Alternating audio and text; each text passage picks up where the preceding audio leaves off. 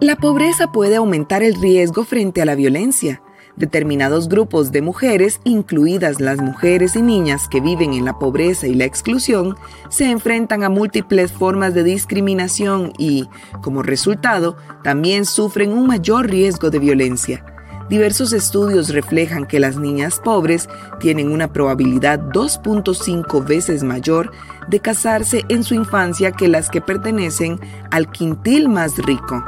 El matrimonio temprano de las mujeres generalmente implica embarazos también tempranos y múltiples, la interrupción de los estudios, el desempleo, subempleo o empleo informal, y con ello la transmisión intergeneracional de la pobreza para las nuevas generaciones. Fragmento de la Política Nacional para la Atención y la Prevención de la Violencia contra las Mujeres en todas las edades en Costa Rica, 2017-2032.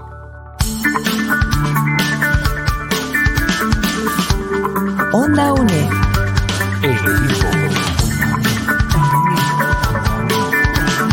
Imagen y sonido. Hasta donde estés.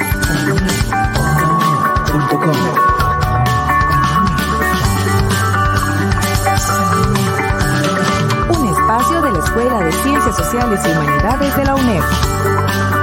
Hasta donde estés. Onda UNED. Acortando distancias.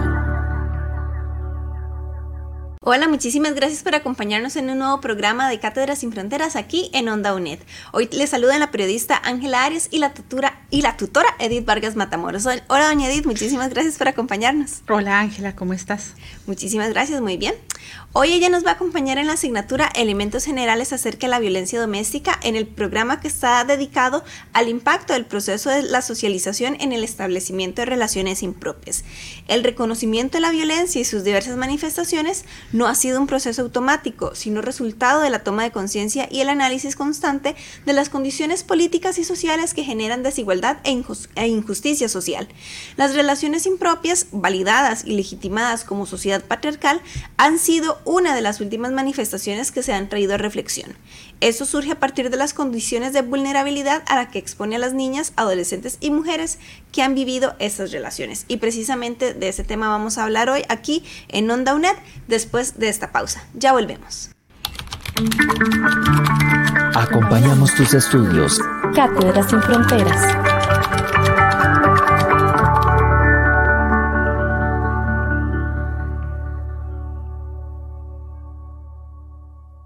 Muchísimas gracias por seguir aquí en compañía de Onda UNED. Hoy estamos conversando con la tutora Edith Vargas Matamoros de la asignatura Elementos Generales acerca de la violencia doméstica. Y vamos a hablar de las relaciones impropias. Doña Edith, empecemos por explicar qué son las relaciones impropias y por qué se debió incluso crear una ley sobre estas. Mira, las relaciones impropias no es un fenómeno nuevo, es un fenómeno que ha existido de manera histórica en, las sociedades. A nosotros eh, como mujeres en el proceso de socialización nos han, nos han establecido o nos han... Nos, nos hemos socializado de una manera muy diferenciada. En, en, la cual se nos ha planteado que nuestra seguridad personal, nuestra seguridad como mujeres muchísimas veces dependía de la seguridad económica y social que nos brindaba una pareja masculina. Entonces, durante muchísimos años se naturalizaron que una persona de avanzada edad se eh, relacionara, estableciera relaciones afectivas y llegara a, incluso un matrimonio con eh, una persona mujer muchísimo más joven. Y a las mujeres se nos entrenaba en ese proceso de vida para que nosotros estuviéramos al servicio el cuidado y la educación de los niños y al cuidado y educar y al cuidado de, de, nuestro de nuestra pareja nuestro esposo. A, mí a veces me cuesta eh, validar eh, eh, esa hablar en esos términos procesarlo procesarlo verdad pero la verdad es que dentro de nuestras estructuras legales y sociales eso estuvo muy validado. Entonces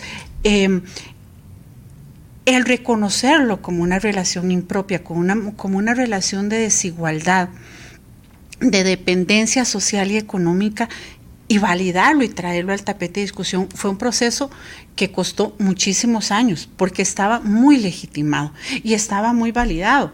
En este momento en este momento eh, cultural ya, eh, donde estamos en, esa discusión, hay juegos de, avanzada y discusiones de broma y empezamos con, eh, con el sugar daddy y, la mami daddy, la, la, mami, la, sugar mami, perdón, como entre, entre broma, pero que tiene un contenido. Bueno, esta semana o en, estos últimos meses hemos estado bombardeados por toda una situación o, por, por esa situación en particular, pero las estadísticas nos demuestran muchas. Entonces, una relación impropia, en realidad estamos hablando de una persona adulta que tiene relaciones con una niña, una persona menor de edad, que legalmente en este momento no tiene la posibilidad de consentir. Pero ¿hace cuánto pasó esto de que se quitó el derecho legal a consentir?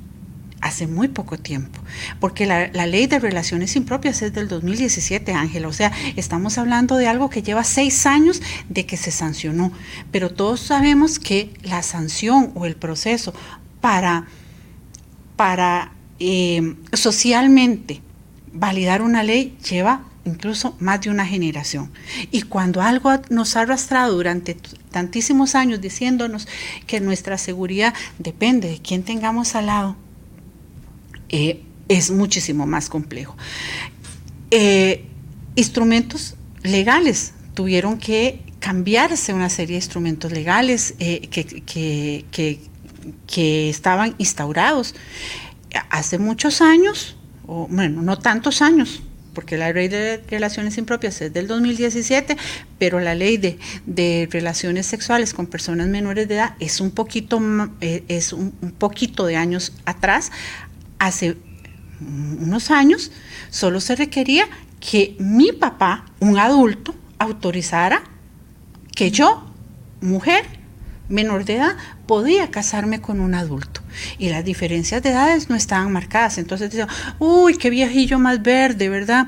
Y le gusta. Eh, pero entonces... Em, eh, eh, legalmente sí se Legalmente se validaba. Y socialmente, gato viejo le gusta ratón tierno.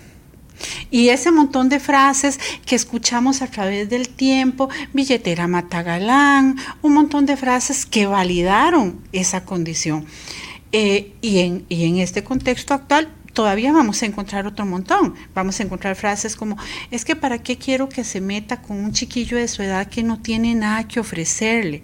Mejor que, que, que empiece a vivir su experiencia afectiva con un hombre que le pueda enseñar validamos de esa manera las relaciones impropias y contribuimos a perpetuar procesos tan violentos que se vuelven en muchísimos espacios el espacio propicio para relaciones abusivas. Ahora bien, digamos, a partir de esta ley de la que usted nos hablaba, la de relaciones impropias, que viene desde el año 2017, ¿qué cambios nota usted a partir de la promulgación de esta ley? Bueno, se visualizó se visualizó y permitió llevar a la mesa de trabajo esa, esa cantidad de situaciones. Sin porque a partir del 2017 a la fecha se han habido una serie de denuncias en el sistema judicial. Antes eso era inimaginable ha habido, digamos, eh, el reconocimiento por parte, por lo menos, de un sector importante de población en que es una, una expresión de la violencia. Antes ni tan siquiera lo visualizábamos como una expresión de la violencia y del control que cierto sector de población hacía sobre, sobre otra población y especialmente de niñas, personas menores de edad. Sin embargo, hay un proceso lentísimo de avance en la parte de la socialización y en la parte de la construcción, porque la protección no la ejerce exclusivamente la ley del 2017. Ese es un instrumento que permitió el proceso de denuncia, pero incluso el replanteamiento que tenemos que hacer como instituciones en el reconocimiento de las relaciones impropias aún lleva un gran proceso, todavía falta un gran proceso por avanzar.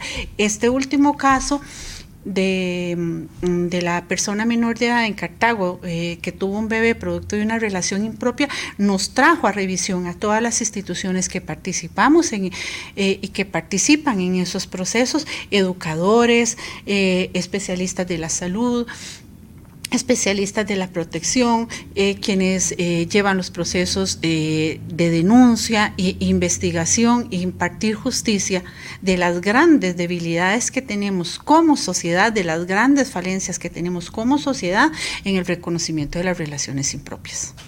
¿Cuáles son las, las consecuencias más visibles de las relaciones impropias en las niñas, las adolescentes y las mujeres que las han vivido o que todavía las viven?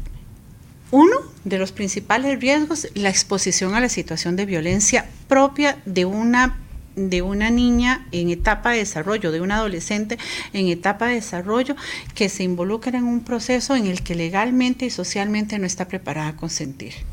El abandono, en la mayoría de los casos del sistema educativo, es formal e informal, porque eh, usualmente el involucrarse en una relación impropia va acompañada, por, ejemplo, de un proceso de asumir responsabilidades que como adolescente no está preparada, eh, como niña o adolescente no está preparada, como puede ser el asumir la responsabilidad de un, de un hogar y una organización familiar para lo cual no está lista.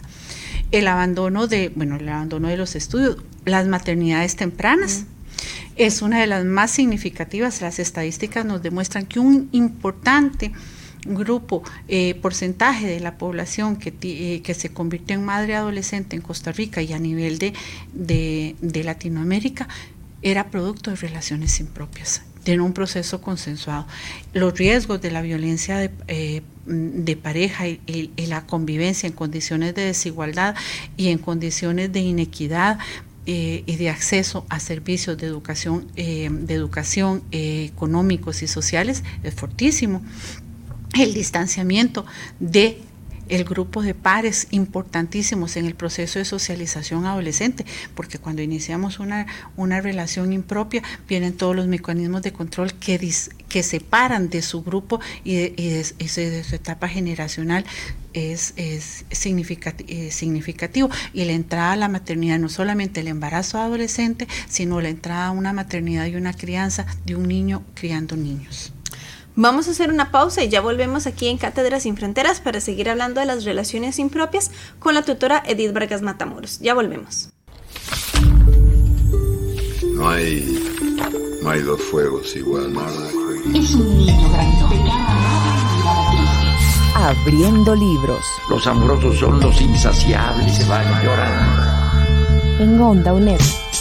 Que puede contar conmigo. Había una vez una joven muy hermosa. Se llamaba Viorica.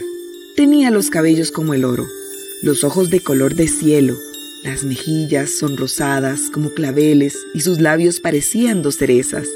Todo el mundo al ver la belleza de esta niña la miraba con júbilo y más todavía a causa de su notable actividad.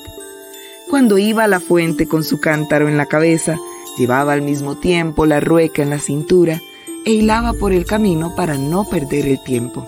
Sabía bordar y tejer admirablemente. En el campo y la pradera trabajaba lo mismo que en la casa, llamando la atención de todos los mozos que la admiraban, que decían que más tarde la bella Biorica sería una buena ama de casa. Extracto de La hormiguita, relato corto de Carmen Silva, escrito en 1882 y recopilado en la obra Mujeres que Cuentan de la editorial Alma España 2022. Este texto hace referencia a un proceso de socialización claramente diferenciado para hombres y mujeres, donde a ellas se les asigna una serie de encargos sociales que las ponen en una condición de vulnerabilidad, sometimiento y control, favorece las relaciones desiguales de poder y control.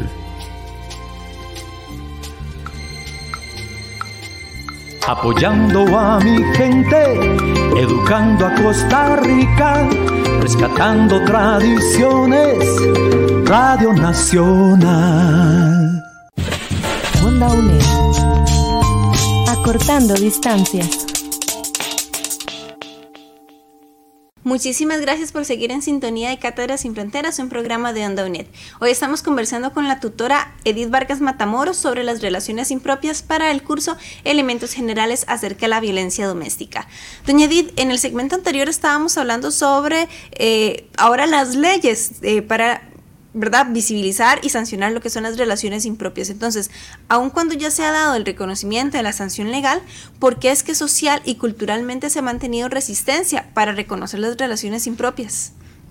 Porque la violencia o las condiciones de desigualdad a nivel, digamos, estructural, una, una estructura patriarcal en la cual nos hemos desarrollado durante 20 años, como, como bien lo, lo, señalábamos en, en el en el corto de Biorica le atribuye a las mujeres una serie de responsabilidades y labores de cuidado eh, y de servicio hacia otras mujeres adultas, pero especialmente hacia las figuras masculinas eh, de labores de cuidado.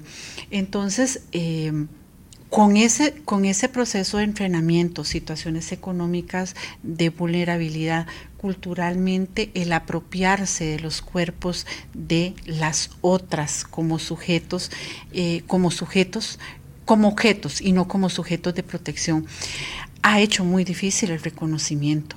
Durante los últimos durante los últimos años, a pesar de que se visibiliza y hay una ley, hay, una, hay otra serie de elementos que cosifican a las mujeres. Como te decía antes, ya no pasamos del viejo verde, que el viejo verde nos resultaba como despreciable porque pensábamos en alguien, pero si pensamos en el sugar daddy, el sugar daddy no nos cree, no nos, no nos genera esa repulsión. Entonces, porque pensamos que precisamente nuestra seguridad o la seguridad de muchas mujeres depende de, de, la, de la búsqueda de, un hombre con una situación económica. Cuando estamos pensando en condiciones de vulnerabilidad muy eh, importante a nivel económico, cultural, entonces estamos pensando también en las relaciones de seguridad y qué nos puede generar esa seguridad económica al grupo familiar. Eh, y legitimamos desde ahí eh, la posibilidad de visualizar a una niña adolescente como una adulta. Y, y no empezamos a validar la etapa de desarrollo en la que se encuentra y en, dejar de, y en potenciar habilidades y destrezas. Entonces, eso en la parte legal, en la parte social, se nos hace se, ha hecho muy complejo el reconocimiento y el y el y el validar que cada etapa de desarrollo debería este, tener las niñas y los niños la posibilidad de compartir con su grupo de pares y no con una persona que generacionalmente está en otra en otro trabajo en otro espacio que ya tiene otro tipo de vivencias. Legalmente ha costado mucho la validación porque vamos y estereotipamos que si una persona menor de edad está en una relación impropia es porque esta chica está, como una frase que hoy me decía una compañera, está sexosa, entonces mm. quiere está buscando una relación con un adulto que le enseñe sobre el sexo, la vida y la relación de pareja. No, está buscando muchísimas veces eh, eh, y le damos la responsabilidad a la adolescente, a la mujer. Ella está buscando estabilidad. Está buscando estabilidad, está buscando ocupación, está utilizando al adulto. Y entonces empezamos a victimizar a las mujeres y a eh, dar, eh, de generarles la responsabilidad y quitarle la responsabilidad a ese adulto que es quien tiene claro que la otra persona es todavía sujeto de protección y empezamos a minimizar responsabilidades. Lo mismo está sucediendo muchísimo en los, en los estrados y es la revisión que tenemos que hacer de las instituciones sociales llamadas a protegernos. Sucedió en los estrados del sistema judicial en, el, en el último proceso. Se evidenció que a pesar de que teóricamente y legalmente se dice que las relaciones sexuales con una persona menor de 15 años es una violación, una causa por una violación fue desestimada no se le dio seguimiento al proceso de denuncia en, lo cotidiano y este no es el, único caso, este nos escandalizó porque una niña desapareció. Pero en este momento eh, hay albergues y espacios de niñas madres de 12 años en las mismas condiciones donde un niño, una niña, donde una niña ni tan siquiera sabe cómo llegó a convertirse en madre adolescente a partir de estas situaciones que se han vivido en los últimos meses y también los casos vividos en nuestro país, ¿qué limitaciones se nos presenta para la puesta en práctica de la ley de relaciones impropias? Que la ley sea asumida culturalmente y discutida y analizada. La función de protección no es solo el estrado judicial, es donde se ventila el proceso donde se llega al último, en última instancia, a la sanción legal si tenemos suerte en ese proceso. Y, lo digo en este momento de manera desesperanzadora, porque hoy Ángela, vos y yo acudimos a poner una denuncia de relaciones impropias y esa pasa a ser uno de los expedientes que va a morir ahí y tres o cuatro años después se va a ventilar el proceso en la vía judicial. Entonces, la protección, digamos, ese último eslabón no es donde deberíamos estar haciendo la prevención, deberíamos estar en lo cotidiano de nuestra vida diaria. Eh, trabajando con las niñas y, y los niños eh, de que tienen derecho a desarrollar habilidades y destrezas de acuerdo a su edad. En el espacio de protección del hogar, que las relaciones y los afectos deben de ser compartidos con personas de su misma edad, que las etapas de desarrollo que estamos viviendo se tienen que quemar, que un niño es un niño y tiene que jugar y si tenemos que devolvernos a jugar con muñecas y carritos y a desarrollar otras habilidades, permitirle al niño ser niño es parte del proceso. Que un adolescente no se tiene que maternizar ni se tiene que entrenar en habilidades domésticas y en habilidades de cuidado porque va a tener toda la posibilidad de crecer. Ese proceso de socialización es el que tenemos que revisar, de que mi felicidad y mi seguridad va a depender de ese entorno primario y seguro y que en el entorno primario y seguro un niño y una niña no tienen la responsabilidad de satisfacer las necesidades económicas de su grupo familiar. Entonces, que el ofrecimiento y el acercamiento de los adultos hacia ellos tiene que ser de protección y cuido y no de sexualizar un cuerpo humano al que le está haciendo propuestas afectivas, de de verdad darle la responsabilidad a los adultos de sus conductas y no a la niña del acercamiento de la conducta sexosa de una niña o de la conducta alborotada de una niña. Con comillas, claro. Ajá, con comillas, por supuesto. Y de esa frase de, de que bailemos desde la cuestión popular el himno de de las canciones esta de yo soy una eh, de una canción horrorosa de cumbia verdad que habla de la niña hace poquito estuve en el evento de la filarmónica y le decía yo sé que en este momento estamos súper cuestionados la vamos a cantar póngale el nombre que quiera pero todos sabemos que es el discurso que dice ella es una niña no ha cumplido 13 años. tan solo tienes 13 años y no sabes besar una cosa así. Una cosa así. Entonces, donde validamos que una niña de 13 años puede ser el el centro afectivo y erótico de un adulto. Y ese video musical tiene una niña chiquitita, o sea, una nena 13 años en ropa interior. Erotizando el cuerpo de un niño. Entonces, de trasladarle de verdad la responsabilidad a quien como adulto la tiene, que él es el que tiene que decir y entender que es una niña, que la niña se acerca y que él la la tiene que ver siempre como una niña, esa parte de responsabilidad y que luego cada una de nuestras instituciones sociales nosotros nos hagamos del de la vista gorda. O sea, que cuando veamos una niña que ha tenido que enfrentar situaciones de embarazo prematuro, de relaciones sexuales a temprana edad, no estemos juzgando a las niñas. No estemos diciendo, es que quiere jugar de mujer, de, de mujer adulta, entonces frases como las que uno ha tenido que escuchar, es que ella quería un hombre. No, ella no quería un hombre. Estaba experimentando procesos, está viviendo procesos propios de su etapa de desarrollo donde los adultos somos los que tenemos que modelar, las mujeres como mujeres desde la perspectiva de sororidad para con las mujeres, de no juzgarnos entre las mujeres y de apoyar y orientar ese proceso, de poder em, eh, apoyar realmente desde desde el acompañamiento, no desde el reclamo, no desde el celo, no desde, el cuestionamiento, y que, los, y que los hombres tienen que, adultos y jóvenes también tienen que asumir responsabilidad de un acercamiento responsable, de un acercamiento protector hacia las, hacia las niñas.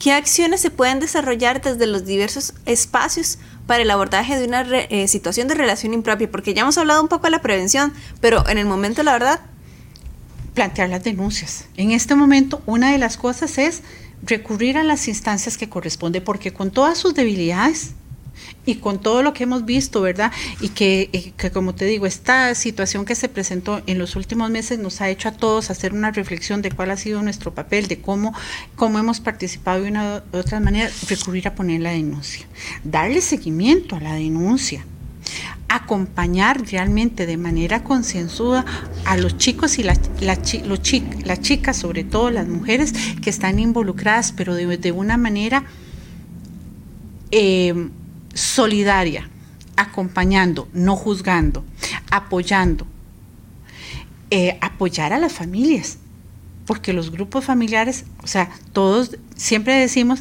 que nosotros educamos con las herramientas que tenemos.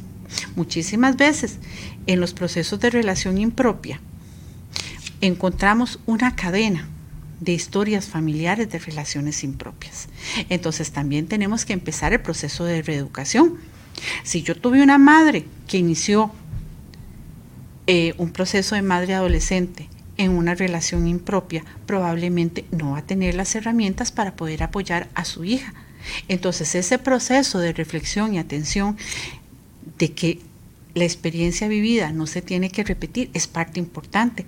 De ustedes, eh, futuros docentes, desde el espacio educativo el hablar realmente con transparencia sobre el, eh, sobre el tema, el poder acompañar en ese proceso eh, sobre el tema, el plantear las denuncias, pero no como una cuestión eh, vengativa, sino como parte de un, de, una, de un proceso de derechos es fundamental. El acompañamiento de las instituciones sociales de protección, realmente matriculadas con el proceso de desarrollo, incluso en ya cuando un hecho está, el validarle de que la maternidad, la convivencia es una decisión de vida, no es una obligación. Porque si no validamos los eh, eh, para niños y niñas derechos humanos básicos y fundamentales, no podríamos empezar a trabajar realmente por, eh, en una línea que cree conciencia sobre la situación. Hace mm, semana y media atendía una niña a punto de dar a luz, igual de 13 años, pero que no tenía la mínima conciencia de cómo llegó a convertirse en madre adolescente y cómo iba a enfrentar la maternidad adolescente. En ese momento uno decía como adulta, ¿qué herramientas le doy? Aparte de validarle que tiene derecho incluso a poder renunciar si ese fuera, porque si no le como no, como legalmente le decimos que tiene derecho a decir que no, pero la obligamos a ser mamá. Doña Edith, qué tema tan duro. Muy difícil, muy duro, pero es parte de la reflexión que nos toca en lo cotidiano. Eh, educación está llena de mujeres eh, hoy estamos, esta universidad está llena de estudiantes mujeres. Lo que más le podemos pedir a las mujeres, y hoy aquí tenemos en la mesa dos mujeres, es solidaridad para con las mujeres. Las relaciones impropias, las especiales víctimas de las relaciones impropias solo mujeres, somos mujeres. Si hoy podemos hacer un cambio es cuando salimos de aquí, no validemos a ningún sugar daddy por grande que sea la cartera, por posicionada que esté, porque de verdad es validar que un hombre por condiciones sociales, económicas, tendría derecho a apropiarse de la vida de otro ser humano. Doña Edith, muchísimas gracias por habernos acompañado en este programa de Cátedras sin Fronteras. Gracias a vos, Ángela. Vamos entonces ahora a conocer el resumen de los puntos más importantes del programa de hoy y ya volvemos. Las relaciones impropias son una forma de violencia de género que hasta hace muy poco se ha visualizado y reconocido legalmente como una expresión de violencia. Sin embargo, aún existe el reto de pasar del reconocimiento legal a la práctica efectiva de la protección de las personas menores de edad violentadas por las relaciones impropias. La validación cultural y social que se ha mantenido a través de los años dificulta este proceso. Las niñas y adolescentes sometidas a relaciones impropias sufren de procesos limitados de desarrollo integral, pues inician con responsabilidades y prácticas que no se ajustan a su realidad. Además, fácilmente se las somete a maternidades tempranas, exclusión escolar y en muchos casos violencia de pareja. Como sociedad, debemos resignificar las relaciones familiares y de pareja desde temprana edad Debemos pensarlas desde el respeto y la solidaridad entre los involucrados, en vez de desde la construcción de relaciones de dependencia y control. Tomemos conciencia de esta situación para que fortalezcamos lazos de solidaridad que permitan la protección adecuada de nuestras niñas y jóvenes a la vez que eliminamos toda expresión de violencia y victimización. Esperamos que este programa sea de utilidad para tus estudios. Te recordamos que podés escuchar y descargar este programa en el sitio web ondaunet.com, en donde encontrarás más material para este y otros cursos. Puedes buscarnos también en redes sociales, en Instagram y Facebook. Nos encontrás como Onda UNED.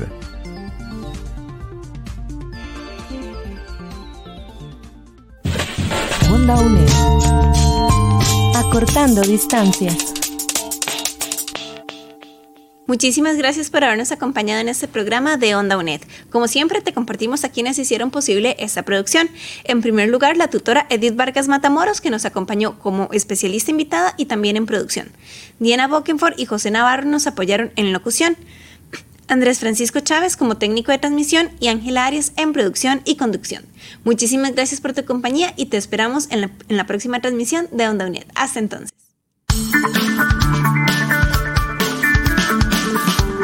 Onda UNED.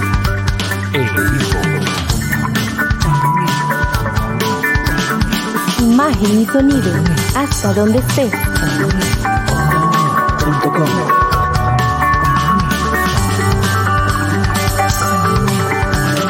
Un espacio de la Escuela de Ciencias Sociales y Humanidades de la UNED. Hasta donde estés. Onda UNED. Acortando distancias.